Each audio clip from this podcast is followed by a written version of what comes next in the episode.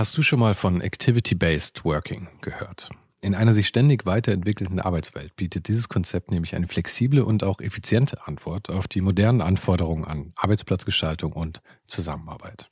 Und die Serviceplan Group ermöglicht mit diesem Konzept seinen Mitarbeitenden, ihren Arbeitsplatz nach ihrem eigenen Bedarf und Tätigkeit zu wählen. Klassischer Schreibtisch, abgeschirmter Bereich oder gemütliche Couch. In den Houses of Communication findet jeder den Spot zum Arbeiten, der ihr oder ihm am besten liegt. Von Fokusboxen über Phoneboxen bis hin zu Meetingräumen findet so jedes Team die passende Umgebung, um produktiv und kreativ zu arbeiten. Dieses Konzept, das sicherlich wegweisend ist, wurde bereits erfolgreich in den Houses of Communication in München, Hamburg und Berlin eingeführt und wird auch schon an weiteren Standorten umgesetzt. Und wer würde nicht gerne auf so eine flexible Art arbeiten? Also schau mal auf der Karriereseite von Serviceplan vorbei. Den Link dazu findest du direkt hier in den Show Notes dieser Folge. Und vielleicht kannst auch du dann bald schon in den Genuss von Activity-Based Working kommen.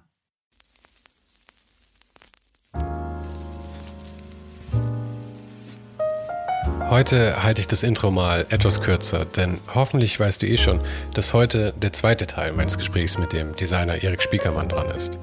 Falls du also die Folge von letzter Woche noch nicht gehört hast, würde ich empfehlen, dass du das jetzt erstmal machst und dann im Anschluss gleich diese Folge erhörst.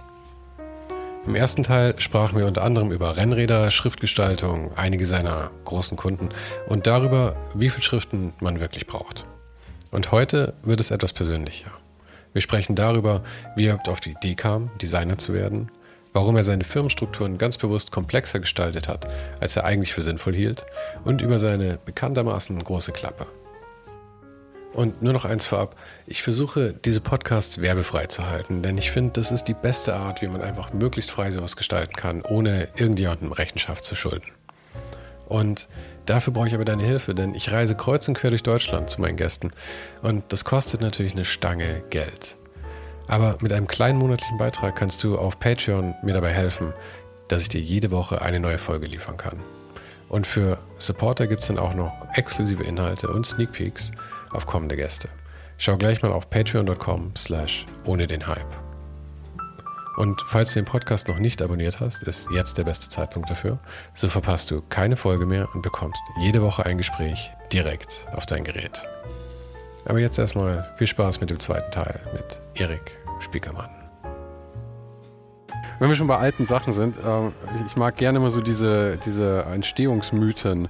Und bei dir habe ich mal den gehört, dass du, ähm, dass dein Bewusstsein für Gestaltung quasi erwacht ist in der Eisdiele nebenan dass du da das erste Mal nee, mitbekommen hast, dass man... das, Nee, nee, das, also den Moment, äh, den weiß ich noch. Also man sieht das selber ja sicherlich ein bisschen, aber ich mhm. weiß genau, als ich in Bonn wohnte, ich habe in Bonn gewohnt von 8 bis 16, also mhm. von 1906, wann sind wir nach Bonn gezogen? 6, 7, 55 glaube ich.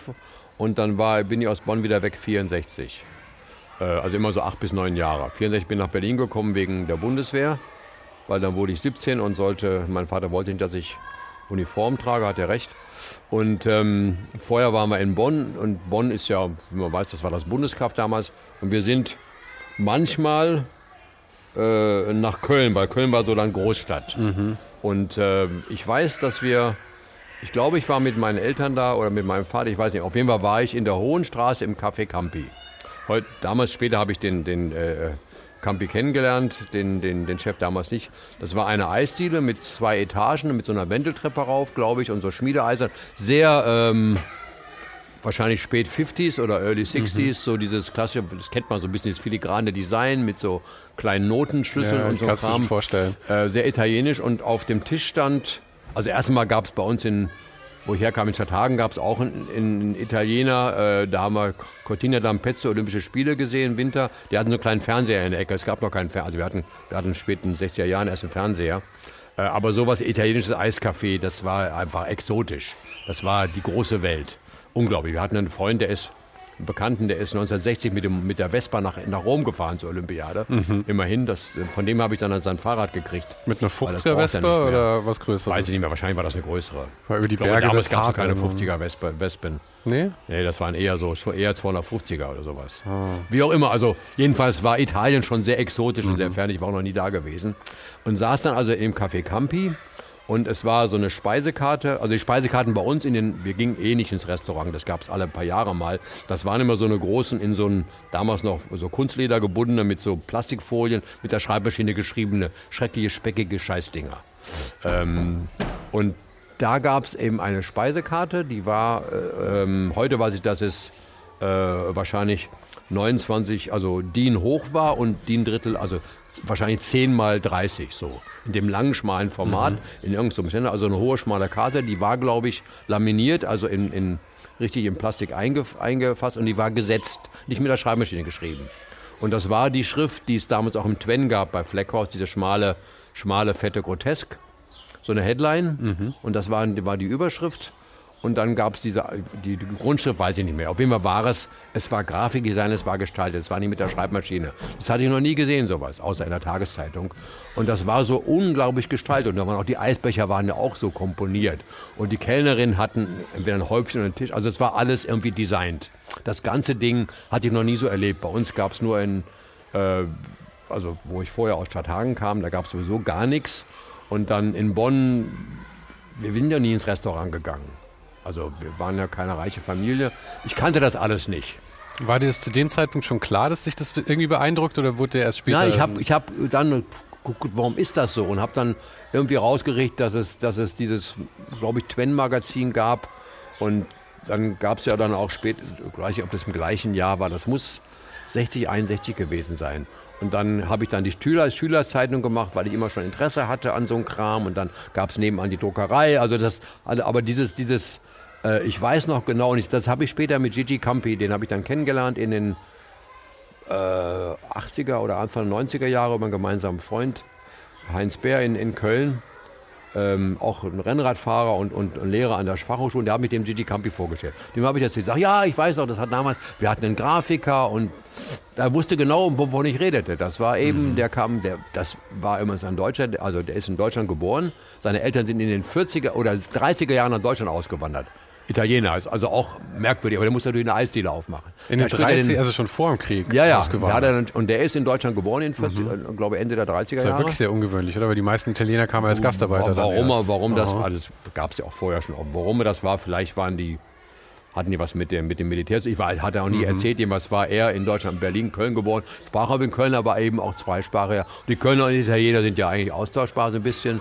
der hat auch die alte, den, den, den Wartesaal gemacht und sowas und hat dann eine ein großes Restaurant am Rhein gehabt. Also Gigi Campi war so der, der Kölner Italiener oder der italienische Kölner. Mhm. Beides. Der ist vom inzwischen schon ein paar Jahren gestorben und äh, war so, hat dann Hof gehalten. Ne? Alle mhm. kamen zu ihm, Gigi, ah, haben ihm sozusagen den Ring geküsst, so Aha. ein bisschen wie beim Paten. Und ähm, der hatte eben diese, dieses, dieses Café gemacht, ein Eiscafé. Und das war einfach die große Welt, die ich mhm. nicht kannte. Woher soll ich die große Welt kennen? Von einer niedersächsischen Kleinstadt nach, nach Bonn äh, in so, in so einen Reihen, in so eine, so eine äh, so 60er Jahre ähm, Kleinwohnung. Also ich kannte die große Welt, weil ich bei meinem Vater im Lastwagen immer hinten in der Koje gesessen habe, aber es war nicht die große Welt. Das war die große Welt von Fernfahrerraststätten und ja. von Bratkartoffeln, ja. äh, so viel man essen konnte.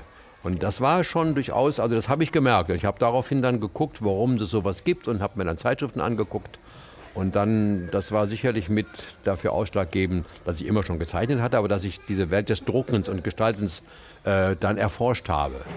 Gedacht, es gibt so Leute, die sowas vom Berufswegen machen. Mhm.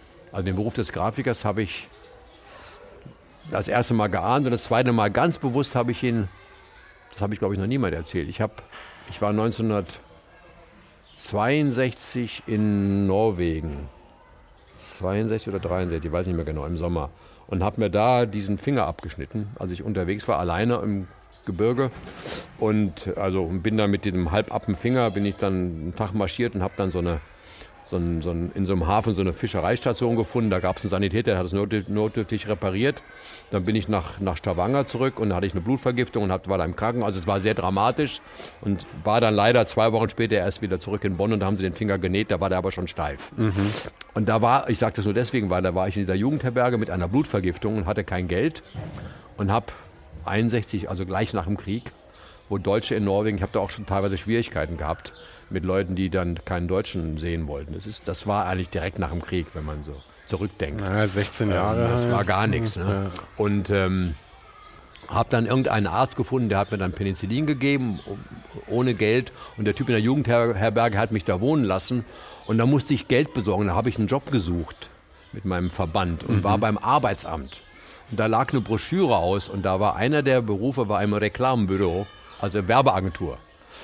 Und mit meinem paar Norwegischen habe ich das dann gelesen, dass es sowas gibt wie eine Aha. Werbeagentur. Reklambüro, wie es auf Norge, also Reklamebüro. Ja. Und äh, wusste ich ja auch nicht, dass es sowas gibt, dass es Leute, Menschen gibt, und das, das muss jetzt vor oder nachher dieser Campi-Geschichte gewesen sein, wahrscheinlich mhm. nachher. Wenn sie plötzlich das wusste, aha, es gibt Menschen, die werden dafür bezahlt, dass sie Zeitschriften, Broschüren und Eiskarten für, das, für Campi gestalten. Ja. Woher weiß, weiß man doch nicht, dass es so einen Beruf gibt. Also damals wusste man das nicht. Ja. Woher weiß man als 15-Jähriger, dass es einen Beruf wie Werbegrafiker gibt in den 50er Jahren, 60er Jahren. Ja, ich meine, das war ja auch jeder. eben, ich meine, heute ist es auch so ein Job, der in jeder Ecke irgendwie da ist. Aber ja, aber im Fernsehen ist ja jeder Grafiker, aber das, mhm. den, den, Ruf gab es in Stadthagen nicht, weil ich kannte die Zeitung nebenan, den Stadthager Anzeiger, weil das waren unsere Nachbarn. Da habe ich auch meine, sozusagen meine ersten Maschinengeräusche, vielleicht waren das auch früher Erweckungserlebnisse, weiß man nicht. Ich bin sehen was immer in diesem Volk aufgewachsen mhm. und das hat mein, mein Talent, was ich habe fürs Visuelle und meine Neugier, die ich, die ich per se habe, hat es offensichtlich fokussiert auf dieses, dieses visuell-verbale. Ich bin mhm. eigentlich an Sprache interessiert. Ich wollte ein Journalist werden. Und ich, du wolltest eigentlich nach München gehen, glaube ich. Ich ja, wollte auf die Journalistenschule nach München gehen. Mhm. Das habe ich, als ich, als ich hier mit in Berlin gefragt wurde, zum Abitur wurden immer gefragt nach unserem Berufswunsch. Und da gab es immer im Tagesspiegel so eine Kolumne, Berliner äh, Gymnasien. Und ich weiß, hier auf der Höppner Schule, wo ich war, im neuen Westend, war unser Liste stand Erik Spiekermann, Journalist. Hatte ich mir so vorgenommen. Da ist irgendwie nichts draus geworden. Das, hat, das will ich heute nicht erzählen. Das hat biografische Gründe ähm, mit die englische Frau und so und die mhm. Schwangerschaft und so weiter. Ich war sehr früh Vater. Äh, jedenfalls äh, ging es immer um Sprache. Und jetzt ist es halt die sichtbare Sprache geworden. Ja. Aber du hast ja dann. Aber ich schreibe ja auch andauernd. Aber du bist ja studierter Kunsthistoriker, oder? Abgebrochener. Ich habe alles abgebrochen. abgebrochen. Wie lange hast du das gemacht? Setzer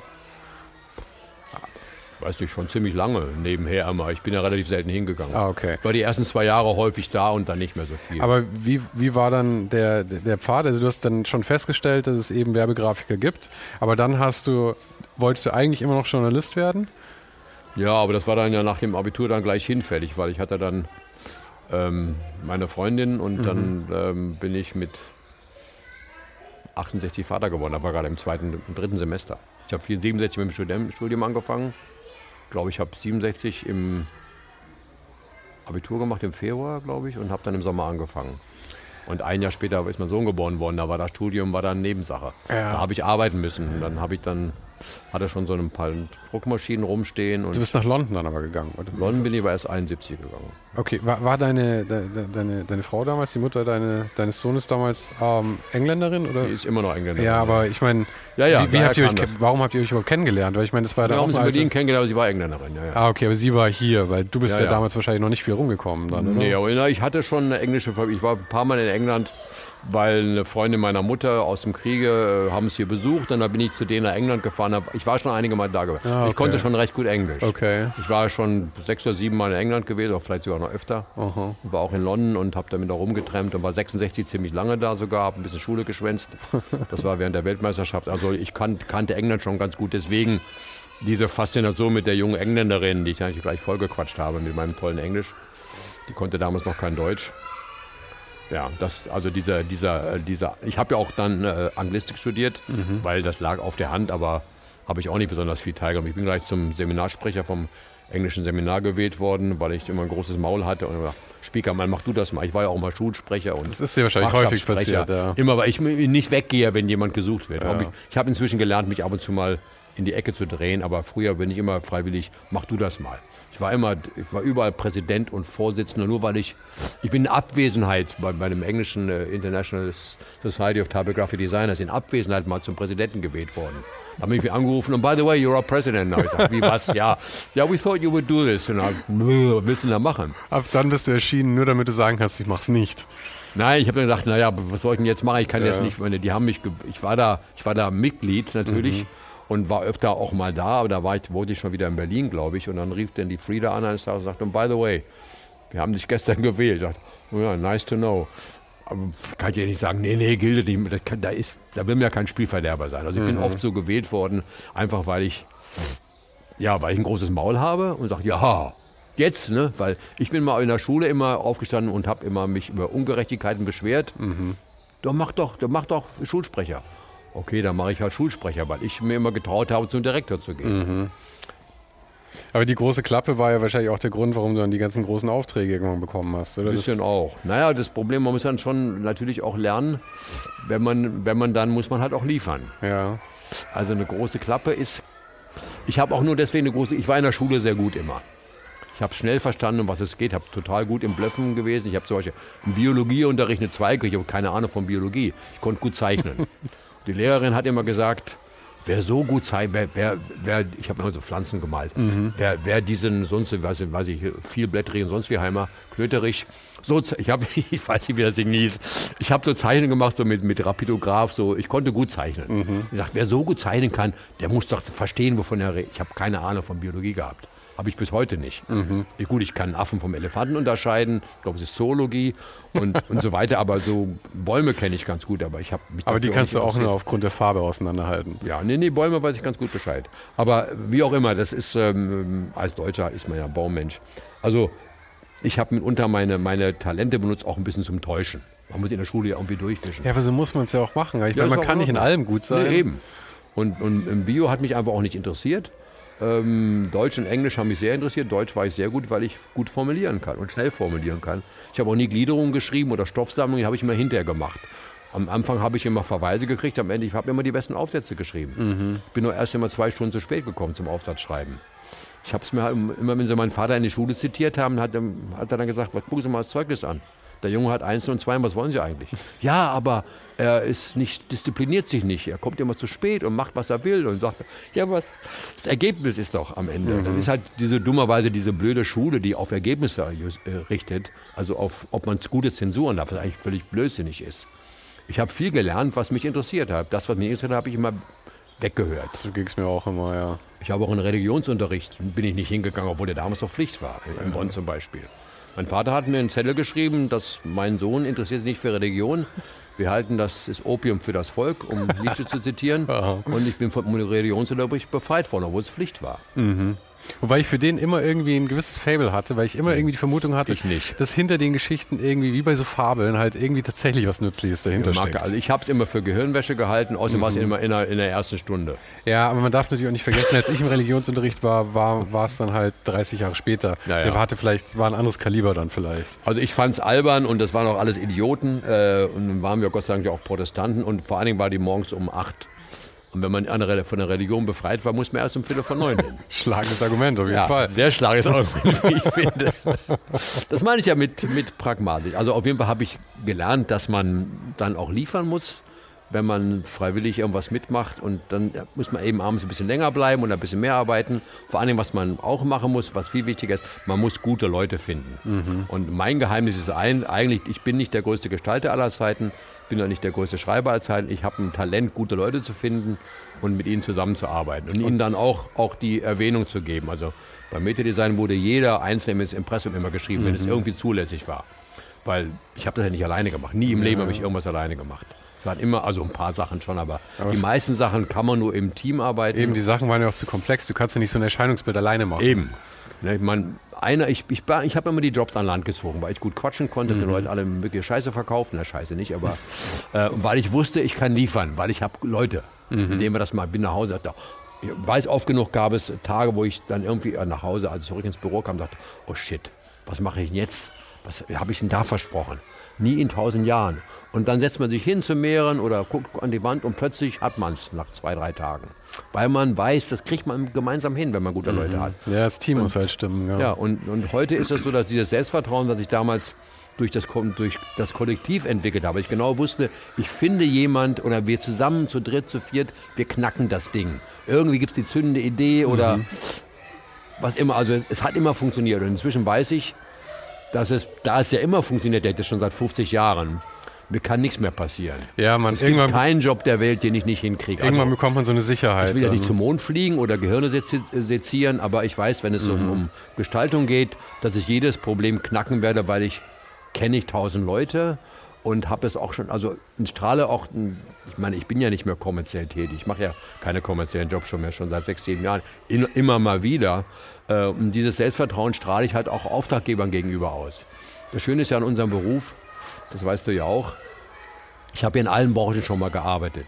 Ich glaube, außer jetzt unmittelbar Chemie nicht, aber Versicherungen, Banken, Auto, Verlage, äh, ich habe man lernt ja überall. Ich habe ja zehn Jahre lang fast Auto gemacht. Ich hab, weiß alles über die Autobranche, das stimmt immer noch. Ich hab, weiß über die Verlagsbranche. Also man lernt die ganzen Branchen unheimlich kennen, weil du mit den Leuten ein paar Jahre zusammenarbeitest. Du lernst die, also was ich bei der BVG gelernt habe über, über öffentlichen Nahverkehr, was ich bei Bosch über den Kram gelernt habe. Man, man redet ja mit allen Leuten und ist überall, da guckt man sich ein Werk an und, und saugt das Zeug auf. Und das hast du in keinem anderen Beruf. Ich habe alle Branchen der Welt fast kennengelernt. Mhm. In vielen Ländern der Welt auch. Und, und wenn man dieses, dieses Zeug sich so ansammelt, dann kann man überall auch relativ schnell mitreden. Also am Anfang zumindest. Ich habe jetzt gerade wieder einen Auftraggeber in, über drei Ecken für unser amerikanisches Büro besorgt, die sie auch so im, im, im Mobility-Bereich, sagt man ja heute, bewegen.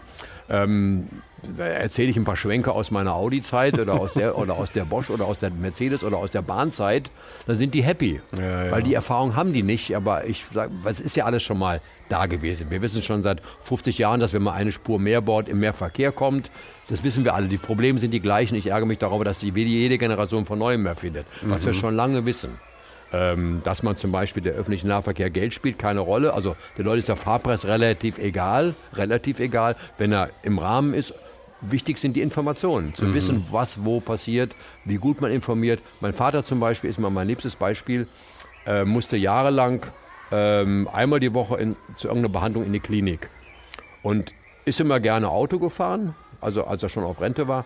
Und ähm, aber das war ihm dann, weil er so komisch so, so komisch war, der konnte nicht eine Weile nicht gehen.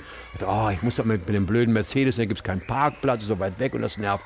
Sag, hast du mal einen Bus? Nee, ich fahre doch nicht mit dem Bus. Da muss ich ja. Dann guckt, vor seinem Haus ist eine Bushaltestelle, die genau zu der Klinik gefahren ist. 20 Minuten, zwei Wochen später sagt er, Mensch, Junge, hättest du mir das mal eher gesagt, das macht so einen Spaß. Ich weiß es genau, ich muss da die Treppe runter, da kennt er die Fahrer schon, das ist mhm. so eine, eine, kleine Eindeckerlinie nur nach Lichterfelde runter. Ähm, er kennt die Fahrer schon, redet mit denen, er war ja früher Fernfahrer, weiß dann schon wieder, ja. weiß alles und sitzt dann vorne und quatscht mit den Fahrern die ganze Tour lang und, und fühlt sich wohl und es kostet gar nichts. Er sagt, muss nicht parken, muss kein Musik und nicht Auto aus der Garage holen und, und so weiter. Hat das nicht gewusst, dass, dass, dass zehn Jahre lang vor seinem Haus, weil er Autofahrer ist, hat es einfach nicht wahrgenommen, dass da ein Bus fährt. Aber es ist ja so ein Switch von der Identität fast, irgendwie ja. vom Autofahrer zum Busfahrer halt. Naja, er hat, ist nach wie vor gerne Auto gefahren, aber das war einfach praktischer und hat mir Spaß gemacht. Der, muss, der guckt aus dem Fenster, er muss ja nicht weiß, ähm, weiß auch genau, der ist in 20 Minuten da. Mhm. Man gibt ja einen Fahrplan. Und das hat ihm unheimlich Spaß gemacht. Und so geht es vielen Leuten, die einfach nicht wissen. Ähm, also wenn ich genau weiß, dass alle drei Minuten eine U-Bahn fährt, muss ich nicht auf den Fahrplan gucken. Dann gehe ich hin und es fährt eine U-Bahn. In Berlin ist das inzwischen so, sagen wir mal, zwischen, zwischen drei und, und, und sechs, sieben Minuten kommt immer eine Bahn. Du kannst eigentlich zur normalen Tageszeit um den Bahnhof gehen. Es kommt gleich eine. Auch die Busse sind erstaunlich häufig. Es also ja, es gibt auch, das kommt darauf an, wann es ist und wo es ist. 20 Minuten, also es, es gibt auch, das gab es auch in den 70er Jahren schon Forschung darüber zum Beispiel, das ist ja so ein psychologisches Empfinden. Wir, wir sagen ja nicht umsonst, ich komme in, ich komm in fünf Minuten. Mhm. Die fünf Minuten, wir wissen, dass das bei Frauen 30 Minuten sind. Wenn meine Frau sagt, ich bin in fünf Minuten fertig, weiß ich, okay, das ist so wie, wie ein, ein Hundejahr hat, glaube ich, sieben Menschenjahre oder mhm. umgekehrt. Ähm, ja, so ist es. Also Umgekehrt, so, genau. Eine Frau-Minute hat eben sieben Männerminuten.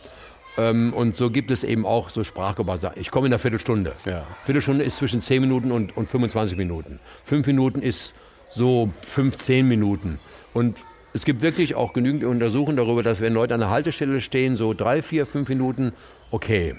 Wenn aber so ab sieben, acht Minuten denkt man, na kommt da heute noch einer oder habe ich gerade einen verpasst oder sowas, dann guckt man auf den Fahrplan. Wenn ich aber weiß, dass alle zehn Minuten Bus kommt, dann habe ich ihn entweder gerade verpasst, dann sehe ich ihn, dann weiß ich, es dauert jetzt noch neun Minuten. Oder wenn ich ihn nicht verpasst habe, dann weiß ich, es kann vielleicht acht bis, es kann eine bis acht Minuten dauern. Wenn ich ihn nicht sehe, dann habe ich wahrscheinlich eine gute Chance, dass er innerhalb von fünf Minuten kommt. Genau. Und das ist kein Problem. Also man braucht eigentlich nur einen Fahrplan, wenn man keine Frequenz hat. Mhm. Wenn man Frequenz hat, braucht man keinen Fahrplan. Da weiß ich, ich gehe hin und es fährt immer einer außer Sonntagabends oder, oder Montagmorgens um zwei oder irgend sowas, dann brauche ich vielleicht einen Nachtbusfahrplan. Mhm. Und da reicht es aber auch, wenn ich weiß, der, der kommt alle 20 Minuten. Im schlimmsten Fall muss ich 15 Minuten warten. Und wenn man das alles weiß, dann ist diese Schwelle zum Nahverkehr weg. Ich weiß, es kommt irgendwann einer und ich weiß, was er kostet. Und ich heutzutage, ich weiß auch, ich kann, ich heute Morgen äh, bin, bin mit der S-Bahn hingefahren, äh, mit dem Fahrrad in der S-Bahn. Ich zahle dann mit, mein, mit meiner App, ich zahle dann erst, wenn ich drin sitze. Da muss ich nicht groß rennen und da kam nämlich prompt die S-Bahn, also habe ich erst bezahlt, als ich drin saß.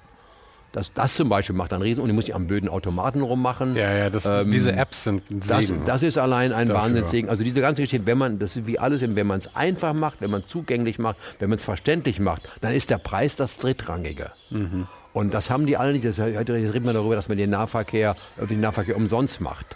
Da kommen nicht die Leute, die im Auto sitzen, bleiben dann auch im Auto. Denen geht es nicht ums Geld, denen geht es darum, dass es unpraktisch ist. Oder dass sie das Vorurteil haben, wie mein Vater. Es ist da das fährt ja kein Vorurteil Bus. immer, ja. Großenteils ist es ein Vorurteil. Ja, aber muss man die Leute halt unterrichten. Und am besten, und deswegen ist sowas wie die BVG, um da wieder zurückzukommen, die sich so in den, in den Alltag der Leute reingeschrieben, der ist ja da, die, die sind halt gelb, die sind überall. Keiner würde im blauen Bus einsteigen, weil der konnte ja sonst woher. Bei uns sind sie alle blau. Ja, zum Beispiel, um das jetzt haben. Das gibt's, also deswegen, also wenn, wenn sie zum Alltag gehören, wenn, sie, wenn man sie sympathisch findet mit ihren Fehlern, die wir ja alle auch haben, dann gibt es auch, gibt's auch weniger Vandalismus. Wie es auch beim Vandalismus so ein Ding gibt, als damals die Haltestelle umgebaut worden, war das auch so ein Thema. Wenn man zum Beispiel so, so, so wie die Moskauer, U- Moskauer U-Bahn jetzt Haltestellen oder Bahnhöfe baut mit Marmor und drum und dran, dann sagen die Leute, was, mit meinem Steuergeld, ihr Schweine backen und pissen in die Ecke. Weil das ist ungehörig, dass unser Geld so verschwendet wird. Wenn es aber von vornherein so ärmlich ist, so Wellblechbaracken, die schon verpisst sind, werden sie auch kaputt gemacht. Ja, ja. Es gibt dazwischen so einen, einen relativ schmalen Grad. Das war ja das Ding mit Giuliani damals in den 90ern in New York, Zum Beispiel, der angefangen hat, die Sachen halt aufzuräumen und Ja. auf einmal ist die Kriminalität einfach Ja. massiv gefallen. Wie das, wie das hier, als, als damals die Wallleute anfingen mit ihren Haltestellen, die über, über Werbung finanziert wurden, war es auch so ein Thema. Also muss das jetzt Edelstahl Marmor sein, dann wird es als pompös empfunden und wird kaputt gemacht. Dann ist das so, da geht mein Steuergeld hin. Aber es darf auch eben nicht schon versifft sein. Es, muss, es gibt so eine Grenze dazwischen. Robust, aber nicht pompös. Äh, auch nicht luxuriös, aber angemessen. Ja, die ist wahrscheinlich auch schwierig, oder? Weil das ist ja genau der Bereich, der auch oft Mode unterliegt. Und das ist halt, weil ich meine, pompös kann zeitlos sein und abgefuckt ist eh scheißegal. also jedenfalls, wenn man das mit vernünftigen Leuten bespricht, auch mit Architekten und Designern, dann kriegt man das schon ganz gut hin. Das, ist gut, das, ist, das ist durchaus also zeitlos heißt ja nur, dass es 10, 12 Jahre hält, vielleicht sogar 20 Jahre, bis aber bei abgeschrieben einem, ist. bei einem U-Bahnhof, ich meine, da möchtest du ja schon, dass der 30, Na gut, 40 ja, Jahre da, aber da ist, da ist das Hauptkriterium ist dabei gute Beleuchtung. Wenn der hell ist und, und, und großzügig, das reicht schon. Da, da, die Farbe kann man ja schnell ändern. Aber das darf ja nicht aussehen wie hier so ein paar Linien, die so aussehen wie so mit orangen Kacheln aus dem Pissoir. Die, sehen, die sind dann, werden dann auch so behandelt. wenn, du, wenn du eine, eine Sache in, in hellgelb kachelst, musst du nicht wundern, wenn es bepisst wird. Das sieht aus wie ein Pissoir. Das war und- Niedrige Decken, 2,40 Meter hohe Decken, schlechte Beleuchtung. Entschuldigung mal, da pinkelt jeder in die Ecke. Würde ich, wenn man umgekehrt, also hier Heidelberger Platz ist so ein Ding aus, aus der Gründerzeit, äh, 1906 oder sowas, das ist dann schon wieder, heute würde man sagen, bombastisch. Ach, mein Gott, so wie Moskau halt. Ne? Da ist man Geld hängen geblieben. Und das, das, das gilt für, für viele öffentliche Bereiche. Wenn das vernünftig gemacht ist, dann, dann äh, gibt es den Vandalismus nicht. Und wenn dazu dann noch kommt dieses Kumpelhafte, die BVG ist ja mein Freund. Jeder vernünftige Mensch weiß ja, was diese, diese Stadt wird ja morgen zusammenbrechen, wenn es sie nicht gäbe. Wie man in London oder New York weiß, ohne U-Bahn wären die aufgeschmissen. In anderen Städten wissen sie, da haben sie keine U-Bahn. Und so eine emotionale Verbindung ist natürlich immer das, was du am, Ja. am, meisten haben willst. Und dann ist eigentlich. es auch klassenlos. Wie Zum Beispiel in London gibt es eben auch die Leute, die, die, die reichen Börsianer fahren mit der U-Bahn zur Arbeit an. Es gibt keine Alternative. Die können nicht mit dem Auto fahren. Wo sollen die da hingehen? Und, und diese, dieses Klassenlose äh, heißt eben auch, dass man sich so einer, mit so einer Marke anfreundet, muss aber auch eine Marke, eine Marke bleiben. Und jetzt kommt das ist mein, mein anderes Beispiel außer dem gelben Berliner Bus, den gelben Berliner Verkehrsmitteln, Mitteln, die sind ja alle gelb derweil. Obwohl ab und zu mal fällt, neulich fiel mir noch ein, ein orange-gelbener U-Bahn-Zug aus, den sie also seit 30 Jahren nicht neu lackiert haben. Ähm, in London gab es als vor, war das 2006 oder sowas, in der größeren, äh, ist, ist der äh, London Transport, ist, äh, also das war praktisch die BVG von London, wo U-Bahn, Busse und alles drunter waren, haben sie auseinandergenommen und zum Teil privatisiert und die Buslinien ausgeschrieben. Es gibt also in London ein paar Buslinien, die werden von der Deutschen Bahn betrieben. Echt? Unter Arriva heißt der Firmenname. und dann wollten die natürlich alle hinkommen da und die wollten, die wollten einen lila Bus machen, die wollten einen gelben Bus machen, die, also ihr wollt ihr Corporate Design auf die Linien übertragen. Und das war schon eigentlich genehmigt. Äh, die Londoner Busse wären also bunt gewesen. Und dann kam eine London Tourist, äh, englische Tourist Board, also die englische Touristenvereinigung, äh, äh, hat gesagt, um Gottes Willen, ein, ein Londoner Bus ist rot, das weiß ja jeder. Mhm. Wie ein New Yorker Taxi gelb ist. Das weiß man einfach. Wie ein Berliner Bus eben gelb ist. Ähm, und das könnte er nicht machen. Da würde keiner einsteigen. Deswegen, wenn in London ein grüner Bus kommt, steigst du nicht ein, weil es ist dann irgendein Touristenbus oder Stadtrundfahrt oder sowas. Ja. Der Bus ist rot, gefälligst. Und daraufhin haben die zurückgeholt und gesagt, okay, ihr dürft euer, euer Wappen, euer Logo auf die Fahrertür machen und von mir aus in die Haltestelle schreiben, ganz klein, aber der Bus bleibt rot. Deswegen sind die Busse heute noch rot. In London. Ein Londoner ja. Bus ist einfach rot. Ja. So. Wie, wie ein Taxi bei uns Elfenbein ist und in New York gelb. Wobei das ist ja auch so beige, unsere Taxi. Ne? Mhm. Ich kenne Taxi also noch schwarz war mit so einem schwarz-weißen Streifen, wie es ja in manchen Städten noch gibt. Als Kind dachte Madrid ich, und Barcelona und als sowas. Kind dachte ich, ein Taxi wäre eine Automarke und ich dachte, es wäre Mercedes, weil damals Stimmt alle ja Taxis Mercedes ja waren. Ja, war alle, ja ausnahmslos. Ja. ja. Aber sag mal mit den, mit den großen Firmen, weil das interessiert mich noch. Du hast ja immer recht große Firmen aufgebaut, ja. Von Meta Design, von Shop, ähm, Eden Spiekermann. Und du sagst ja, du machst die Sachen halt gerne, äh, gerne in Teams, dass du halt große Sachen machen kannst. Oder war das so eine Entscheidung? Du wolltest die großen Sachen machen und warst deswegen bereit, die großen Firmen zu machen? Ja, das war, das war der, der Gründungs äh, für zweite Meta-Design-Version. Wir haben, ich habe dann 79 angefangen äh, und dann über drei Ecken Post und dann habe ich Ende der 80er Jahre gesagt, da waren so riesige Jobs waren ja da gar nicht. Ich sagte, jetzt will ich mal, weil ich ja aus der, aus der Wolf Olins Ecke kam, aus London, mhm. für die gearbeitet habe. Und das war ja auch eine riesen, riesen Das war eine riesen, ja, damals waren es 70 Leute, das war in den 70er Jahren schon ziemlich viel. Mhm. Ich dachte, das ist einfach scheiße, dass die großen Jobs gingen immer alle ins Ausland. Die gingen nach Landor, nach San Francisco, irgendwie die Messe zum Beispiel, Messe Frankfurt oder, oder nach London oder sonst wohin. Das muss man doch hier auch können. Das hat, hat mich also London gelehrt, wo ich ja zehn Jahre war und habe dann Metadesign gegründet und dann habe ich Ende der 80er Jahre gesagt, so jetzt müssen wir das mal richtig machen. Habe ich mir einen Kaufmann geholt, und dann gab es eben Metadesign Plus die zweite Version, also Metadesign Mark II war das dann ab 1990. Und dann war schon ein, ein, ein, ein Wachstumsplan da. War, war das dann aber, wo du dir die Partner mit dazu ja, ja, mit denen dann alles den Bach runtergegangen ja, gut, ist? aber es hat ja zehn Jahre lang erstmal funktioniert. Mhm. Wir haben expandiert und der BVG-Job war sicher, also der 1990 kam, war sehr, der hat uns sozusagen bekannt gemacht, weil das war halt dann sehr öffentlich. Meine Wiedervereinigung, pipapo. Mhm. Äh, und, und dann kam im 94 kam Audi und Volkswagen dazu und dann waren wir, dann waren wir Mainstream. Dann waren wir auch dann schon 40, 50 Leute und viele, damals war es noch so, dass, dass viele Unternehmen dich nur geholt haben, wenn du auch eine gewisse Größe hattest, weil ähm, dann macht, ist zwar Quatsch, weil nie mehr als fünf, sechs Leute in einem Team arbeiten können, aber trotzdem Größe so eine Art von Sicherheit und so ist natürlich alles blödsinnig, mhm. aber es ist so. Gut, man hat natürlich auch eine, in eine, Infrastruktur. Man kann sich auch, wenn man 60, 70 Leute hat, auch mal zwei, drei Leute leisten, die jetzt keinen direkten Job haben. Ich habe damals einen, einen Programmierer eingestellt, ähm, einen Amerikaner, äh, weil ich einfach fand, dass wir einen Programmierer brauchen. Keiner wusste warum. Ich auch nicht. Und da hat er auch prompt seine Jobs gefunden. Den habe ich so reingeschmuggelt. Mhm. Hätte gedacht, eigentlich braucht man den natürlich nicht. Aber kaum war der zwei Wochen da, hat er Programme für, für damals für, für ähm, eine, eine Pharmaführer im Böhringer Engelheim geschrieben. Damit haben wir irgendwie weiß nicht, 800 Verpackungen innerhalb von zwei Tagen die Reinzeichnung rationalisiert. Ja, hat einfach das, ein Programm geschrieben. Das war ja auch schon. eine Zeit, wo man sich damit einen massiven Vorteil verschaffen konnte gegenüber anderen, weil das halt niemand anders ja, hatte. Aber es hat, bei uns keiner verstanden. Wenn ich, mhm. wenn ich ihn offiziell ausgeschrieben hätte, hätte hätten wir nie so einen gesucht. Den habe ich kennengelernt und ich sage, komm zu uns. Und wir hatten eben bei den, da glaube ich 60, 70 Leute, da war so so ein kleiner Schmuddelbereich und sagt, ja, ich bra brauche den, habt ihr irgendwas erzählt? Und dann das fällt hat, nicht auf. Da hat mein Geschäftsführer gesagt, naja, wenn du meinst. Und ein paar Wochen später hat er dieses diesem Riesenprojekt mhm. da so ein, so ein, so ein äh, Programm geschrieben, das wir mit Illustrator äh, über Templates eben 800 Packungen in zwei Tagen gemacht haben. Ja, ja. Wo, wo die zwei Jahre für geplant hatten. Ne? Und die waren alle gleich und alle richtig und alle passend. Und, und solche Geschichten. Also das, äh, das kann man eben nur machen, wenn man eine gewisse Größe hat. Und das war dann schon Absicht und dann habe ich eben auch äh, 92 San Francisco, 95 London gemacht, ähm, weil Privatverbindung und die Aufträge und so weiter. Und die Kultur ist schön, wenn man über verschiedene Länder arbeitet. Da habe ich sicherlich das Persönliche mit dem, mit dem ähm, Geschäftlichen verbunden. Denn ich wollte immer mal was wieder in London machen. Ich hatte immer noch eine Wohnung da und ähm, nach Amerika hatte ich halt auch Freunde und es hat sich ganz gut ergeben. Und es ist heute noch so, dass man eine gewisse, man braucht nicht mehr so, so, so viel. Also heute reicht man, reicht, wenn man 20 Leute sowas hat, dann kann man schon genug darstellen. Mhm. Man braucht nicht mehr so viel, ist ja nicht mehr so viel physische Arbeit. Und man kann auch Leute woanders sitzen haben. Also wenn wir jetzt ein Projekt mit Los Angeles machen, dann fragt eigentlich kaum noch einer, wo er ist. Und jetzt im letzten Jahr besonders, dass sowieso keiner mehr in seinem Büro sitzt. Wir haben den blöden Zeitunterschied bei Los Angeles. Das ist das einzige Problem. Neun Stunden. Aber ich muss heute Abend wieder mit denen telefonieren. Sind es nur neun Stunden? Neun Stunden. Ich dachte, noch New York sind schon acht. New York sind sechs. Ach, das sind sechs, okay, ja.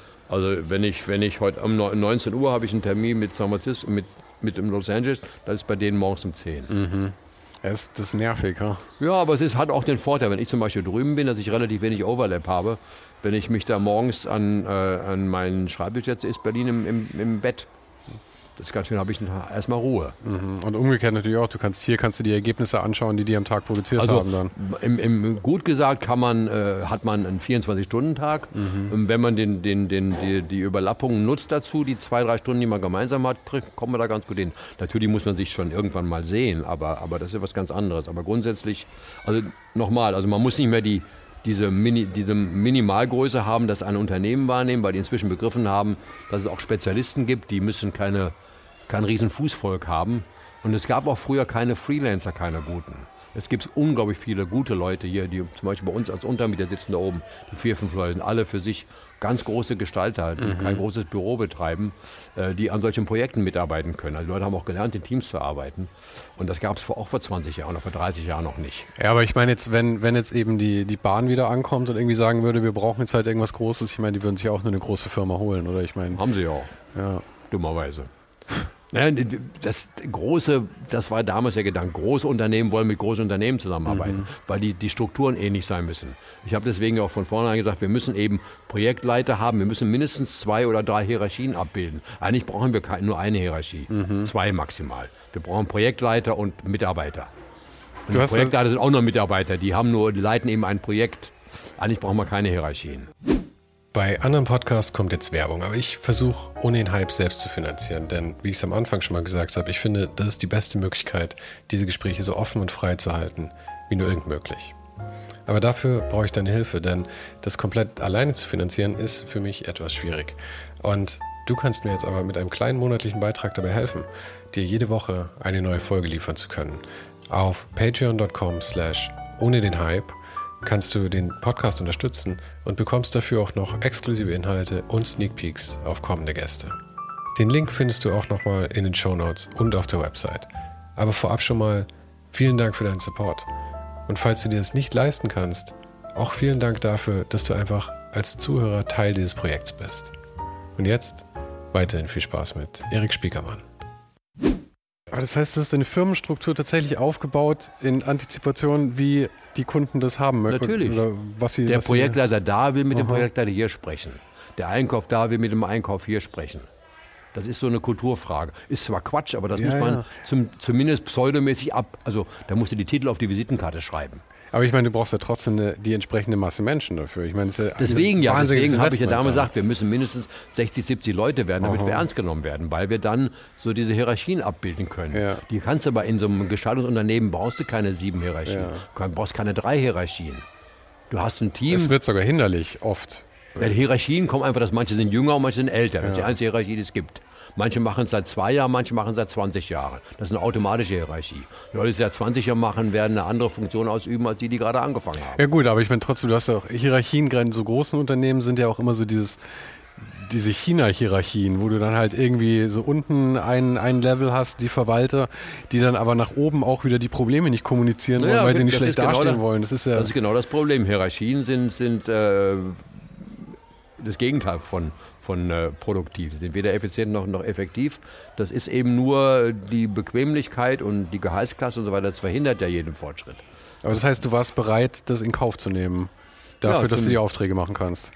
Hat am Ende eben auch dazu geführt, zu der Entfremdung in der eigenen Firma, der ich auch zum Opfer gefallen bin wo dann plötzlich eben äh, sich die Sachen verselbstständigt haben, ne? wo dann keiner mehr wusste, was der andere macht. Da haben mhm. sie mich mhm. gefragt, was machst du eigentlich den ganzen Tag? Ich habe die scheiß Jobs besorgt. Ich habe es nur nicht als, hätte ich jetzt die New Business Department gegründet mhm. und wer hätte mich als dessen Leiter eingesetzt, wäre das okay gewesen. Ich, ich, war aber so, ich war halt überall irgendwie. Mhm. Ich habe ja Jobs gekriegt, nicht durch Akquise, sondern dass ich in der Welt rumgereist bin und Leute kenne und Leute nicht vergesse und mich Leute nicht vergessen. Mhm. Und ich immer in Kontakt blieb. Und irgendwann, wie jetzt auch wieder, da ruft wieder einer an, den ich seit sechs Jahren nicht gesehen habe. Was machst denn du so? Ich hätte da jemanden. Mhm. Ja, und schon hast du wieder ein Projekt. Ähm, und wenn man das über die Jahre macht, das kumuliert natürlich ganz schön. Das war damals auch schon, ich wusste nicht, dass das meine Methode war. Ich habe das auch nicht verbalisieren können. Heute weiß ich, dass es meine Methode ist, keine Methode zu haben. Wann ist es dir denn klar geworden? Naja, nachdem es bei? Meta den großen Knatsch dann gab. Weil ich sagte, was machst du eigentlich den ganzen Tag? Ich dachte, ja, hm, stimmt. Ich habe auch nicht, ich habe keine Berichte geschrieben. Mhm. Hätte, mal, hätte ich mal schöne Berichte geschrieben, was ich jeden Tag gemacht habe. Wir hatten andere, wir haben einen Mitarbeiter, den ich namentlich nicht erwähnen will, der war so ein guter Bericht, Berichteschreiber und hat immer alle E-Mails an 100 Leute geschrieben und sowas. Und dann, dann war er weg. Und plötzlich haben wir entdeckt, der hat nie was gemacht. Der hat alles einfach liegen lassen. Der hat nur getan. Unheimlich wichtig. Und da, oh, toller Typ und wahnsinnig tolle Arbeit gemacht. Und dann hat man seine Schubladen aufgemacht, war alles voll mit alter Arbeit. Er hat nie was erledigt. Hat nur den Eindruck erweckt, er ist, boah, es gibt so Leute. Und ich, bei mir das Gegenteil der Fall. Ich habe mich nie darum gekümmert, darüber zu reden, was ich für ein toller Hecht bin und was ich für tolle Arbeit mache. Oder die Arbeit war immer da. Ich hatte immer zu tun. Daran ist ja auch meine Ehe zerbrochen und anders. Ich einfach immer unterwegs war. Ich habe ich hab 24 Stunden am Tag gearbeitet. Nicht am Schreibtisch gesessen und was von links nach rechts geschoben, sondern ich war immer involviert, irgendwie. Ob Ja, ich das jetzt ist ja auch nur ein Teil von Arbeit Konferenzen äh, gesprochen habe oder rumgereist bin. Ich, bin ich habe nie Urlaub gemacht. Äh, ich war in der, und alle dachten, Mensch, der ist in Brasilien und in Argentinien und in Hongkong und sonst wo. Aber es war immer so rein, raus, zwei Tage. Ähm, das habe ich ja gerne gemacht. Das war, war auch total interessant. Aber es war nicht so, dass ich dahin gefahren bin, um, um zu segeln, sondern weil es irgendein Projekt gab und wenn es eine Konferenz war. Und dadurch, dass ich eben überall war, gab es immer irgendwie Anknüpfungspunkte und irgendwann kommt man dann an, so, an Metadesign kam man in den 90er Jahren nicht vorbei. Und alle wollten auch bei uns arbeiten, weil wir hatten dann plötzlich so einen, so einen Lauf. Ja, ja. Und, ähm, dann, und als dann diese ganzen Hierarchien kamen, gab es dann plötzlich eben den Abteilungsleiter und den Abteilungsleiter und dann, was macht eigentlich der Spiekermann den ganzen Tag? Ich hatte nämlich keine Abteilung. Ich war nur Chef irgendwie, aber ich habe es ja auch aus gutem Grunde, die haben wir damals gemeinsam auch den, die Firma Metadesign genannt, nicht Spiekermann Partners, was es zwischendurch mal gab übrigens. Und dann später Eden Spiekermann, weil ich eigentlich das nicht wollte. Dann heißt nämlich dann, wenn, wenn der eigene Name in der Tür steht, hat man ja auch eine Verantwortung. ja, aber es war beim Meta-Design war ja schon klar, dass du es bist, oder? Ja, aber mit allen Nachteilen eben. Das, ist, das hat über zehn Jahre gedauert. Ich habe zehn Jahre lang immer, wie, du bist nicht mehr bei Metadesign? Das haben die nicht gewusst. Da haben Leute angerufen, die gesagt, warum sind sie nie zurück? Ich sag, ja, ich bin da nicht mehr seit fünf Jahren. Ach ja, wie? Das haben die auch nicht gesagt. Weil die genau wussten, die haben davon profitiert Ja, natürlich. natürlich. Der, der Spiekermann ist gerade nicht da, so ungefähr, ja. der, seit fünf Jahren. Die Verbindung wurde auf einmal immer wahnsinnig schlecht, wenn sie nach dir gefragt Das hat, haben. das hat aber auch große Nachteile. Das heißt, du hast doch alles an der Backe. Also Ja. ich finde das, ich find das heute nicht mehr so toll. Mir ist das lieber, wenn ich, wenn ich nicht so, so äh, im, im Zentrum stehe. Nicht, nicht aus mangelnder Eitelkeit, sondern weil es wirklich unpraktisch ist. Aber es war halt auch das Konzept von der Sache, muss man sagen. Und ich meine, das haben wir am Anfang schon festgestellt. Du hast halt auch die Persönlichkeit dafür und das große Maul, wie du selber sagst. Und das ist halt einfach. Menschen wollen mit Menschen zu tun haben. Ja. Trotz, auch mit dem ganzen Abteilungskram. Am Ende musst du bei allen Auftraggebern immer einen haben. Eben. Und wenn du den hast, ob das jetzt der Carsten Henze bei der Bahn war oder, oder mein guter alter Rob bei, bei Bosch, wenn du hattest einen im Unternehmen, deine, sozusagen dein, dein U-Boot, und der hat dich dann deine Arbeit in, in der Bude verkauft. Und du hast dafür gesorgt, dass du den Typ auch gut darstellst. Also unser Lukas, Lukas de Groot hat mal das Wort erfunden, wir müssen unsere Auftraggeber verglücklichen. Also wenn du deinen direkten Auftraggeber, wenn du denn einen hast, und es, hat ja, es ist ja immer irgendwo einer, wenn du den zum Helden machst in seiner Firma, der sagt, oh, meine Agentur, mein Designer sowieso. Und vor allem, der nimmt dich einen. mit zur nächsten Firma, wenn er dann wieder Und wechselt. der tötet für dich auch Ja. im Notfall. Ne? Und das Ja. ist total wichtig. Das ist am Ende auch ein Personengeschäft. Ja, Selbst absolut. heute, wo es ist ein bisschen unpersönlicher geworden, auch durch die Entfernung jetzt. Aber am Ende ist es immer noch so, wenn du mit den Leuten nicht kannst, dann wird es auch nichts. Also ich habe jetzt diese, diese Amis, die ich da aufgetan habe, deswegen extra vor ein paar Wochen nochmal rübergeflogen. Ach, deswegen warst Eigentlich du dann nur da. wegen, na, ich hatte andere Gründe, Mhm. weil meine Frau, die in ein Haus wieder eingezogen ist, aber, aber ein Grund war auch die Typen, die wir so jetzt dann von, von Videokonferenzen kannten, aber dann haben wir einen Tag zusammengesessen und waren abends essen und jetzt ist das eine Verbindung, die hält. Das ist dieses, weißt du, ich bin halt doppelt so alt wie die alle und die wollten mal gucken, ob ich vielleicht noch alleine gehen kann oder sowas. Auf jeden Fall ist es jetzt eine persönliche Verbindung geworden. Also ich will noch nicht sagen Freundschaft, aber man weiß jetzt, wer man ist.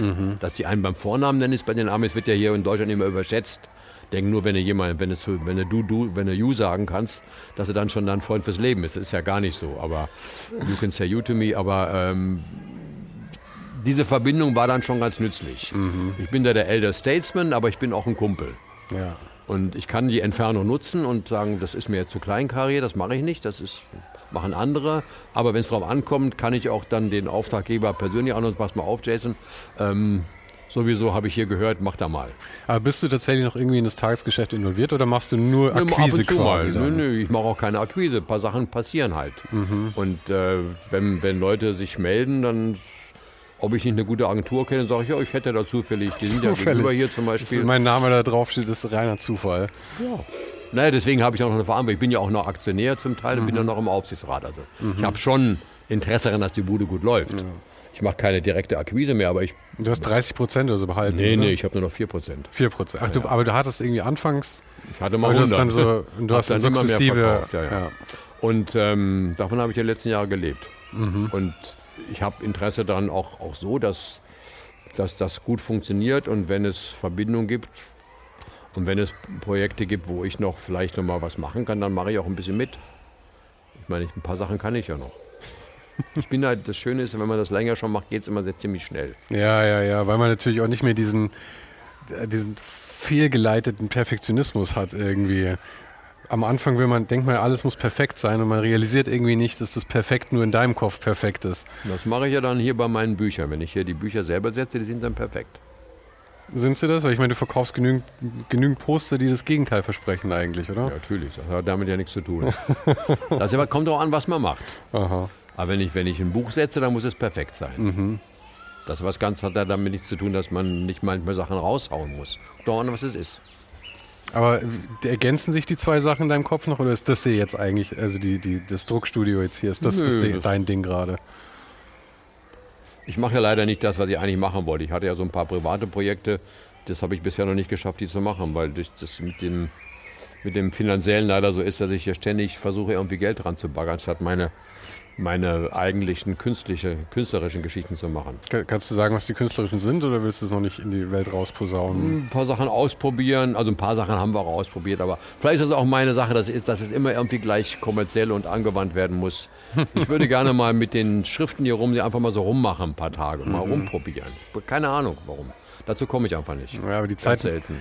Ähm, mein weiser Spruch ist immer, Zeit hat man nicht, die nimmt man sich. Ja, ja, ich weiß. Ich, ich müsste im Grunde genommen, es, es ist ja auch so gewachsen, sollte ja nicht. Ich meine, ich habe hier äh, sechs Andruckpressen stehen und dann in, in, in Adlershof steht die große Heidelberg. Das ist alles blödsinnig. Das ist wieder so, das ist, im, das ist wie mit dem, ich, ich mache eine kleine Firma, plötzlich sind es 150 Leute. Äh, ich ich fange dann wieder von vorne an, dann 2002 mit United Designers und ein halbes Jahr später sind wir schon wieder zwölf Leute. Da sind wir wieder 60 Leute. Ich nicht, irgendwie Klein ist es anscheinend so und ich muss jetzt, das ist jetzt das, der Ziel, weil ich ja nächstes Jahr 75 werde bekanntlich, dann muss ich schaffen, dass ich mir ein oder zwei von diesen Maschinen irgendwo mit hinnehme und, weiß ich, zu Hause oder sonst wo so eine kleine Künstlerbude mache. Mhm. Ganz klein. Meine, Der Traum wäre, wenn das hier bestehen bliebe, äh, wenn ich brauche ja, ich besuche irgendjemanden, der das hier übernimmt, irgendeine Adobe oder Google oder die Bundesbank oder irgendjemand, der sagt hier, oder Springer, nee, was immer, ein großer Verlag, der sagt, das leisten wir uns hier, das ist toll, da kann man die alten Sachen noch Für erleben. Adobe wäre das doch auch. altes Handwerk. Für Adobe äh, wäre das doch total witzig eigentlich, ja, und hier, das kostet, äh, weiß nicht, das kostet ja im Jahr 150.000, ist ja eigentlich die Welt. Ähm, das leisten wir uns. Und dann nehme ich mir meine, meinen eigenen kleinen Anteil raus und mache zu Hause meinen Kram. So neben dem Bett steht dann die Druckmaschine oder so. Und äh, das, so wollte ich es eigentlich machen, so hatte ich angefangen. Da ist das wieder, wieder mir aus. Dann Aber- kam der mit der Maschine und der mit der Maschine. Hab- Da habe ich diesen Raum gefunden hier, der ist natürlich toll. Und dann habe ich was mit jemandem geteilt und dann ist der ausgestiegen, hat plötzlich die ganze Hütte an der Backe. Und dann kam noch der und dann kam noch eine Maschine und dann noch eine Maschine und dann kam die Maschine und jetzt habe ich. Du kannst doch nicht Nein sagen zu den guten Da Gelegenheiten. kann man, nein, man kann auch zu Maschinen hinein, da gibt es ja, es sind ja endlich die Zahl der Dinge. Und ich habe jetzt wahrscheinlich die meisten, äh, der Privatmann mit den meisten Andruckpressen wahrscheinlich, ähm, was auf meinem Grabstein stehen wird, wahrscheinlich sowas Blödes. Nützt mir nicht. Ich habe auch viel, viel zu viele Schriften, die ich zum Teil noch gar nicht gesehen habe, also die man irgendwo kauft oder besorgt oder kriegt. Ähm, also das ist alles ziemlich albern. Also das, was ich eigentlich machen wollte. Ich will zum Beispiel seit, seit sieben Jahren, damals noch mit Ferdinand, der damals mein Assistent war, der jetzt selbstständig ist, ähm, dieses, diese Monographie über Louis Oppenheim machen, den Schriftentwerfer und Grafiker aus den 30er Jahren. Ähm, das, die ist eigentlich schon geschrieben. Also der, der, das Ziel war, die Monographie zu schreiben. Das hat Ferdinand mehr oder weniger gemacht. So ein kleines Büchlein. Und dazu von den Schriftentwürfen, die Oppenheim gemacht hat, die Losschrift und die Fanfare, die habe ich hier im Original, im Blei und im Holz, in sehr vielen Größen. von jeder Größe mal ein paar Buchstaben im Original abdruckt, vielleicht 100 Mal oder vielleicht eine Luxusmappe von 10 Auflagen mit Blut gedruckt oder reingebissen oder irgendwas, also so so, so ein bisschen Kunst machen, so Ja. ein paar Mappen herstellen, da geht es was gar nicht. Natürlich kann man die dann von mir auch teuer verkaufen, wenn die einer haben will, aber um das auszuprobieren, wie funktioniert so ein, so ein Projekt, da würde ich wirklich dann wahrscheinlich ein halbes Jahr daran arbeiten. Ähm, da muss man auch gut planen und vielleicht auch mit zwei, drei Leuten. Das wollte ich eigentlich seit sieben Jahren hier machen. Das liegt immer noch rum. Inzwischen habe ich ziemlich viele Schriften. Also äh, Felix, der Praktikant hier, macht gerade da an, druckt gerade genau diese Fanfare, die ich wirklich von 12 Punkt bis, bis 40 Cicero habe. Also wirklich in sehr vielen Graden und Größen. Mehr gibt es, glaube ich, nicht. Und das wollte ich eigentlich machen. Und dann mal so rumprobieren, wie macht man sowas, wie organisiert man das, was passiert, wenn man es in verschiedenen Farben druckt. Aber vielleicht macht es dich dann glücklich. Ich habe gesehen, als ich auf Google Maps geschaut habe, wie ich hierher komme, dann ähm, ist Erik Spiekermann ist tatsächlich hier auch als Erik Spiekermann, als, äh, als was auch immer, Land Landmark. Und da steht Künstler dabei. Ja, das ist wahrscheinlich irgendeine Google-Kategorie. Ich glaube, wenn man nichts reinschreibt, ist das Kunst oder das ist ja auch immer aus dem Englischen übersetzen. Also ich bin ja, ich will mich ja, sehe mich ja in dem Sinne nicht als Künstler. Ja, Künstler. Aber du sagst ja, du möchtest irgendwie was eher in eine künstlerische Richtung mit Ja, dem. Dass man mehr mit spielen künstlerisch darf, meine, oder? dass ich mache, was ich, dass ich mein eigener Auftraggeber bin, sagen wir so. Äh, Ich arbeite, im, äh, als Künstler arbeite ich ja nicht im Auftrag. Im Augenblick arbeite ich immer im Auftrag. Ich mache was für andere Leute. Wenn ich es für mich selber mache, dann muss das, das Ergebnis noch nicht Kunst sein, aber ich bin in der Existenz wie ein Künstler, weil ich nur für mich arbeite, nicht für andere. Das ist der Unterschied. Deswegen muss das Ergebnis ja nicht Kunst sein. Wenn ich da so, ein, so eine, eine Mappe mache mit, mit Drucken von ob meinem Schriften, halte ich das nicht für Kunst. Das ist Druck. Ja, und könnte man das nicht hier mit dem, mit dem Format auch schon machen, dass man einfach jetzt dieses, die, die- Marke Spiekermann voll ausreitet und irgendwie sagt, man macht halt so noch mehr, ich meine, du machst ja limitierte Postkarten bis Poster Ja, irgendwie. kannst du nicht von leben. Ist doch alles Geht das Quatsch, nicht? ist doch Pipifax. Hier, ich zahle zwei Gehälter und, und die Riesenmiete hier. Ja gut, Ich habe im 150 Monat, Euro ich muss hab im Monat erstmal um, reinkriegen. Ich weiß nicht, wie viel 15.000 kosten. Mhm. Das kriege ich mit so einem Kram nicht rein, mit Postkarten nicht, auch mit Plakaten nicht. Ja, aber ich meine halt, dass man das irgendwie anders anlegt, dass man dann halt eben sagt, so wie so eine Oppenheimer-Monografie, alles nur noch signiert und weiß der Teufel was. Ja, aber zwischendurch muss was reinkommen. Ja, also ich, ich meine, damit meinst du, Das würde mindestens ein halbes Jahr dauern und keiner weiß, ob sowas kommerziell ist. Ich will es ja eben gerade nicht kommerziell, das ist ja gerade der Sinn der Sache. Ja, das Ich stimmt will das natürlich ja nicht, wieder. da darf kein Preis draufstehen. Wenn ich es nachher verschenken will, kann ich es auch verschenken. Mhm. Darum geht es ja gerade nicht. Wenn ich das von vornherein sage, ich muss jetzt so, sowohl mit dem, mit dem Buchverlag, den wir mit Birgit machen, das ist was anderes. Das, da wissen wir genau, das ist ein Verlag. Wir werden dieses Jahr fünf Bücher drucken. Die sind so kalkuliert, dass wir im Durchschnitt 300 Seiten haben und die kosten alles gleiche, ob 140 oder 440, 460 Seiten. Bücher kosten immer den gleichen Preis. Wir machen immer die gleiche Auflage und wenn wir Glück haben, wird das ein erfolgreicher Verlag. Das ist ein kommerzielles Unternehmen von vornherein. Da habe ich jetzt schon anderthalb Jahre investiert und Birgit auch. Auch Geld, nicht nur Zeit, sehr viel Zeit. Ähm, was mich auch von anderen Sachen abgehalten hat. Aber wenn ich sowas mache wie diese, diese Oppenheim-Mappen, gibt es noch ein paar andere potenzielle Mappen, ähm, dann ist das eine Sache, wo ich noch gar nicht weiß, wie das Ergebnis wird. Schon gar nicht, ob das kommerziell ist. Da es hier Drucken ist, wird man immer mehr als fünf Stück machen. So lohnt sich das Anfangen nicht. Weil wenn, aber 50 ist dann schon Arbeit. Also 10 geht noch und 50 ist schon Arbeit. Da wird es langweilig. Wie viel Drucke muss man tatsächlich machen für die Mappen? Ich meine, damit musst du nochmal multiplizieren, dann. Wenn ich das alles ausrechne, sind das schon einige tausend. Aha. Weil das allein der, jede Schriftgröße einmal abzubilden, sind schon allein mindestens 40, 50 Motive. Ja. Und die jedes Mal dann, deswegen ja, also dann eine Auflage von 10 würde auch reichen. Das ist nämlich dann nämlich langweilig. Ernsthaft. Ja, ja, klar. Aber das, das darf, ich will es vorher nicht kalkulieren müssen. Ich will nur kalkulieren, wie viel Papier ich kaufen muss.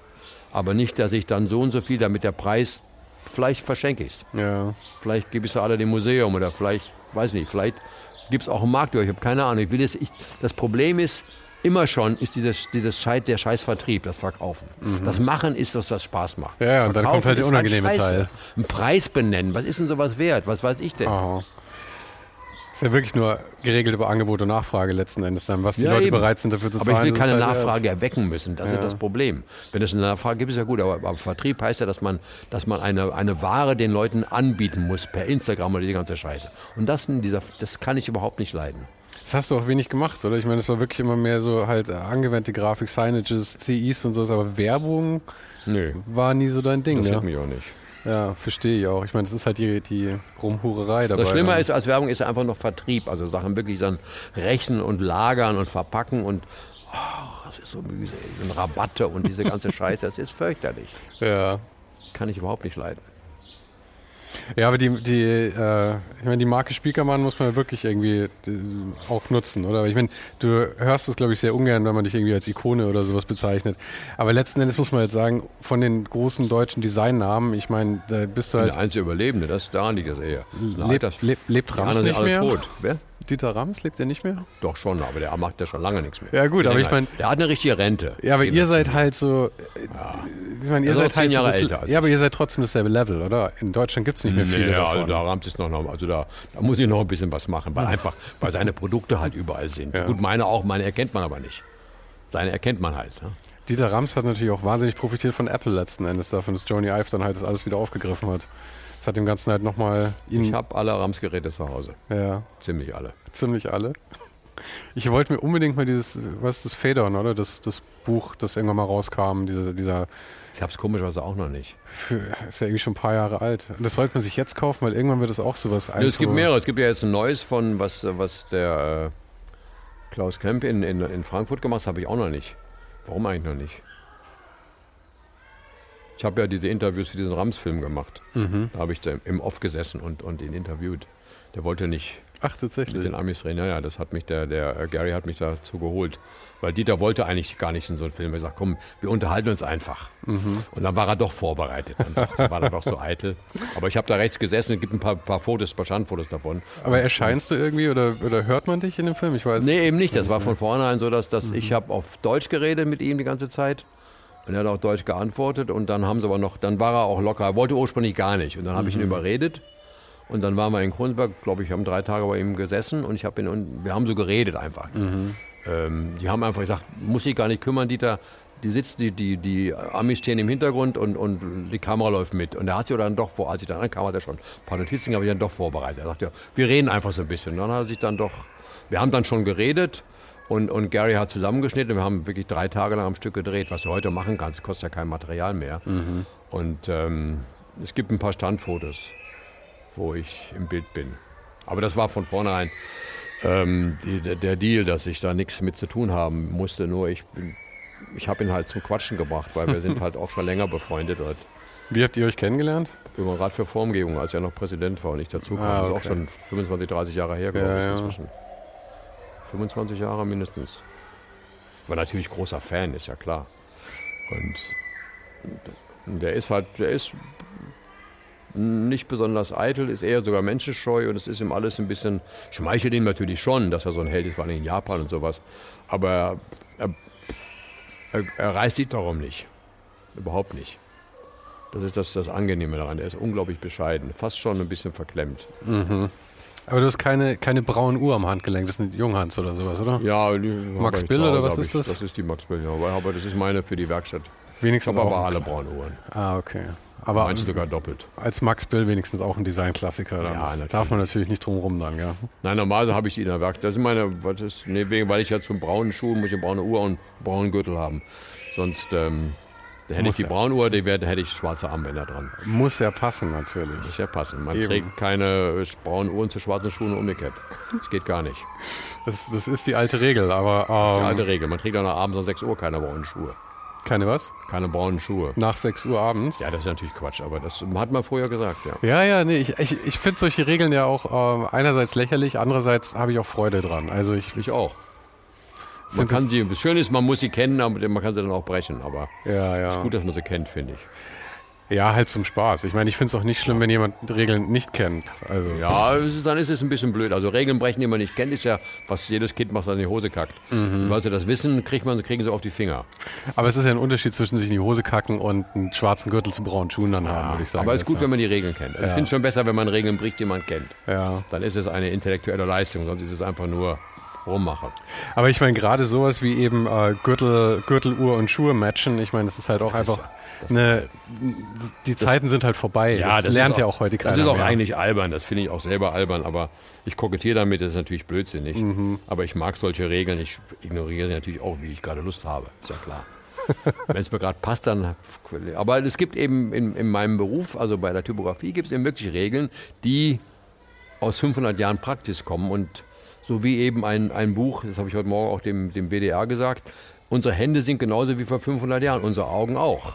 Da sind sie schlechter geworden eher. Wir haben jetzt auch Brillen, was wir vor 500 Jahren nicht so sehr hatten. Aber mm, deswegen ist das Buch immer noch, die Form ist die gleiche, weil die hat mit der Hand was zu tun. Und das Buch hat sich entwickelt. Die ersten, äh, die Bibel waren ja ein bisschen unhandlich, die waren ja nicht zum Lesen, zum Vorlesen und auch nur auf Lateinisch. Dass man ein Buch in die Hand nimmt, ist eine Entwicklung des späten 15. Jahrhunderts. Das haben die Italiener eigentlich weiterentwickelt von den Deutschen. Also 1480 so ungefähr war das Buch in seiner jetzigen Form bekannt. Die Schriftgröße, die Satzspiegel, es war alles bekannt. Gibt relativ wenig Variationen und besser als einen Golden Shit kann man es auch nicht machen. Also, dass das Buch ungefähr 13, 14 Zentimeter breit ist und 20 hoch, ist eine uralte Geschichte. Also zwischen 12 und 15 breit, weil, wenn man es in die Hand nimmt, ist es eben so. Die menschliche Hand ist so. Hat sich nicht viel geändert. Aber trotzdem muss man ja sagen, gebundenes Buch ist ja eine der unpraktischsten Dinge, die es überhaupt gibt, oder? Also Gar nicht. Ich finde ein gebundenes Buch wirklich, also Hardcover, abends im Bett gemütlich lesen, gibt es halt genau eine Position, in der man das kann. Ja, das, dafür ist ja auch nicht unbedingt da. Also ich, ich lese im Zweifel lieber im Sitzen und am Tisch, aber dafür gibt es auch Softcover, ist richtig. Hardcover hat den, es hält halt ein bisschen länger. Ja, Taschenbücher sind auch scheiße. Müssen, müssen nicht sein, aber ich meine nur die Form grundsätzlich klar. Ein Hardcover ist ein bisschen albern, es gibt ja auch, gibt ja auch Unterschiede, aber grundsätzlich ist die, die Größe ähm, ist durch die, die menschliche Natur fixiert. Also dass ich ein Buch zwischen 30 und 50 Zentimeter weit vom, von den Augen halte. Dadurch ergibt sich die Schriftgröße, dadurch ergibt sich auch die Anzahl der Buchstaben pro Zeile. Das ist alles, sind alles Gesetze, die aus der Biologie und Physik kommen. Ja. Also da, und, an, und die muss man kennen. Und da kann man sich auch ein bisschen brechen. Weil wenn man sie nur bricht, weil das gerade schick ist, so nah an den Rand was zu rücken oder irgendwelche dusseligen Schriften zu nehmen, weil sie gerade in Mode sind, obwohl die keiner Arsch lesen kann, da bin ich ganz konservativ. Ja, ich meine, das ist ja auch, also gerade durch Online, jetzt wollen wir nicht, nicht zu sehr wettern auf das böse Online oder so, aber ich meine, gerade da ist natürlich, dass diese ganzen Regeln alle überhaupt nicht mehr bekannt sind, glaube ich, und das wird ja ähm, ziemlich. aber sie kommen immer, also die, die, die guten Webseiten sehen immer mehr aus, wie früher als Bücher aussahen oder Zeitschriften. ja, aber du kannst Weil ja die auch nur, Gesetzmännlichkeiten eben die gleichen sind. aber du kannst ja nur begrenzt machen, weil die Sachen ja auch so flexibel sein müssen heute, vom Ja, 24 gut, Zoll aber, bis aber ich zum habe ja, kann ja, hab ja iPhone. trotzdem ein Maximum oder ein Optimum, habe ich immer. Ja. Wenn ich meine Breakpoints angebe, ich will natürlich dafür sorgen, dass meine Zeilen nicht 120 Buchstaben breit sind, dann wäre ich ja bescheuert. Weil es kann nämlich keiner Arsch mehr lesen. Ja. Ist irgendwie rein im HTML so klar, die Seite ist so breit wie die Erde. Wenn der Bildschirm 200 Kilometer breit wäre, wäre die Zeile so lang. Mhm. Aber das mache ich da. Ich, und dann setzt man meine Breakpoints bei 60 Zeichen so ungefähr. Ja, aber die Problematik ist ja, dass das ganze Thema noch so neu ist, weil ich meine, sind wir mal ehrlich, erst seit 2000 oder so wahrscheinlich sind Websites so für jeden und Das für jede schon, Firma und schon, so. sind schon vier Generationen von Gestaltern. Äh, das stimmt, aber dennoch hat sich irgendwie ist, ist äh, die das Bewusstsein oder die Wertschätzung noch nicht so wirklich da angekommen wie bei Druckprodukten, finde Ja, ich. aber guck dir, die, guck dir die guten Sachen an, die funktionieren, ob das jetzt Zeitschriften sind, online, Journale, Blogs und so weiter. Wir sind genau wieder da, wo wir mit dem Buch vor 500 Jahren waren. Aber wir gerade genau, wie breit eine Zeile sein darf, wie groß eine Schrift sein darf. Aber gerade Zeitungen, finde ich, haben oft katastrophale Webseiten. Ja, das sind, da sind sie dumm, weil sie noch nicht mitgekriegt haben. Aber es gibt dafür keinen Grund. Nee. Wenn man das richtig macht, und wir haben es ja auch schon richtig gemacht, ähm, dann weiß man, dass die, die alten, wie viel Zeilen man auf einmal lesen kann, wie groß, wie viel Hierarchien man braucht, wie sie sich voneinander unterscheiden. Das ist das gleiche Handwerk wie vor 100 Jahren. Es ist nur viel mehr. Erst eine Weile war nichts möglich, weil alles nur, weil es nur drei Schriften gab. Und jetzt ist, inzwischen ist alles wieder das möglich. Es gibt handwerklich, technisch keine Entschuldigung mehr. Und wir entdecken jetzt wieder, dass die guten alten Regeln, wie viel kann man auf einen Blick sehen, wie viel kann man, wie groß muss es sein ungefähr. Und man kann es ja Gott sei Dank vergrößern auf dem Bildschirm, das ist ja der wunderbare Vorteil. Aber man guckt immer in eine Lichtquelle rein. Und das hat der Mensch gelernt, nicht in die Sonne zu gucken. Und dem widersprechen wir jede Sekunde, die wir auf dem Bildschirm gucken. Das Naturgesetz, in die Sonne gucken, wenn man in die Sonne guckt, ist blind. Wird sofort blind. Und das machen wir jeden Tag. Und das ist das, die allergrößte Sünde. Das ist für unsere Augen total scheiße. Ich weiß, meine Augen sind schlechter geworden. Die immer schon schlecht waren, auch weil ich alt bin, aber ich weiß, dass, dass ich seit 1985 einen Bildschirm glotze, ist wirklich völlig von Arsch. Ja, meine auch. Ich merke es auch vor allem dadurch, ich kann den ganzen Tag lesen, meine Augen sind noch okay, also auf einem Buch oder also ein Buch oder eine Zeitung oder was auch immer. Aber wenn ich mich morgens an den Computer setze, und dann um eins oder zwei aufhöre, dann gehe ich einfach mit 10 Prozent, 20 Prozent ja. weniger Sicht durch die Welt danach. Ganz sicher. Also das, das ist das, die Todsünde, die uns das Medium mitgebracht hat, ja. dass wir in, ein, in eine Lampe gucken. Mhm. Egal, wer, ob das das Telefon ist oder das iPad, wir gucken immer in eine Lampe. Selbst beim Kindle, was dann noch so papierähnlich ist. Ja, aber ein Kindle finde ich, der liest sich tatsächlich schon, wie ein Buch. Das also, geht noch. Das finde ich okay. Das ist wenig reflektieren. Das ist aber, aber alles andere, alle LED-Bildschirme, LCD-Bildschirme sind hinterleuchtet. Ja. Wie der Fernseher auch. Es ist immer dieses wahnsinnig blaue Licht erstmal, was total schädlich ist, weil es ist ultraviolett, ja. dass wir nicht reingucken dürfen. Aber da, da arbeiten sie jetzt mittlerweile dran. Ich meine, ja, da haben wir jetzt alle dann so Night Shift oder Aber was dafür hat der, der Mensch den, der das trotzdem auch, die, da ist die Schrift dann halt weiß. Mhm. Ähm, das ist immer ultraviolett. Dafür nee, nee, aber, ich, aber, es wird ja, ähm, die, machen jetzt so, dass sie halt mehr Gelb reinmischen und sowas, ja, dass du halt weniger diese Blautöne hast, weil es ja auch für die Psyche tatsächlich nicht besonders gut ist, dann auch abends vom Schlafen gehen und aber sowas. grundsätzlich ist es, ist es RGB, es sind, es mhm. sind drei Sachen, die zusammengesetzt werden und es, es, es ist grundsätzlich nicht gut, in ein Licht zu gucken. Äh, das, dafür hat der Mensch den Mützenschirm erfunden und die Sonnenbrille und alles Mögliche.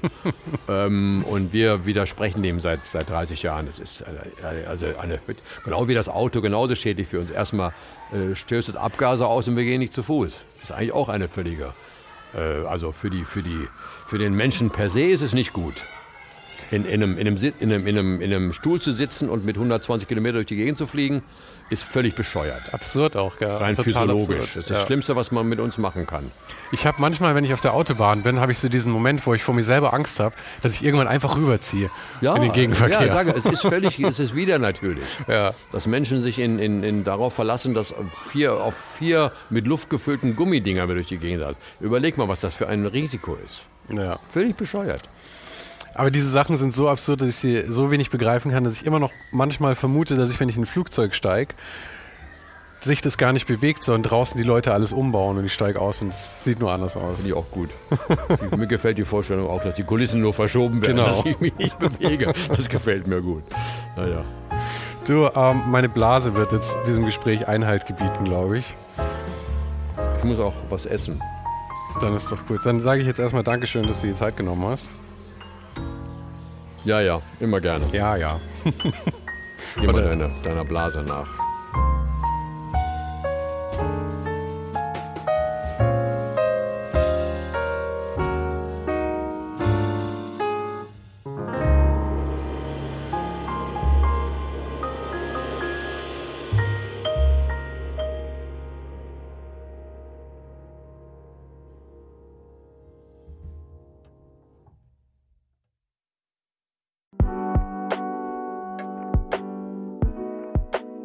Das war's für heute. Falls du gerade eine von den älteren Folgen hörst, ist es gut möglich, dass du jetzt ein zweites Outro hörst. Lass dich aber nicht von mir verwirren. Ich bin gerade dabei, ein paar Änderungen zu machen und dafür muss ich 150 Folgen neu schneiden und nochmal uploaden. Du kannst dir wahrscheinlich vorstellen, dass das ein kleines bisschen dauert. Falls du mich und die Show supporten möchtest, gibt's dafür ein paar Möglichkeiten. Auf patreon.com slash svensaro gibt's jede Woche Bonusmaterial exklusiv nur für Supporter. Und das für nur ein paar Euro im Monat, mit denen du mir helfen kannst, ohne den Hype noch lange, lange für dich weitermachen zu können. Es hilft natürlich auch immens, wenn die Show wächst und dazu kannst du deinen Teil beitragen, indem du deinen Kollegen und Kolleginnen davon erzählst. Freunde, Familie, du weißt am besten, für wen das noch was sein könnte. Und zu guter Letzt, falls du es noch nicht gemacht hast, bewerte die Show jetzt gleich mit fünf Sternen in deiner Podcast-App. Im Newsletter gibt es übrigens jede Woche völlig kostenlos inspirierende Tipps von meinen Gästen und mir. Den kannst du auf uninhype.substack.com abonnieren. Und alle Links findest du, wie immer, direkt auch hier in der Beschreibung und natürlich auf ohnedenhype.com. Im Archiv gibt's noch eine Unmenge anderer Gespräche. Unter anderem waren schon mit dabei Stefan Sagmeister, Mirko Borsche, Paula Schör, Mike Miri, Jeremy Format, Jonas Lindström, Mathilde Mutant, Olaf Heine, Eike König, Erich Spiegermann und, und, und. Scrolle einfach mal durch. Wir sind bei über 150 Folgen, wie gesagt. Und um ehrlich zu sein, kann ich selber kaum fassen, dass ich das Glück hatte, mit so vielen inspirierenden Menschen sprechen zu dürfen.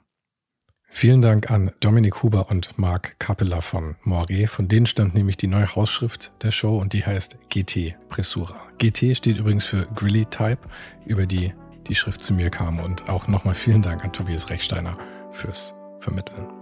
Der größte Dank geht aber natürlich an dich fürs Einschalten, fürs Zuhören und für deinen Support. Und wir hören uns dann hoffentlich nächste Woche wieder.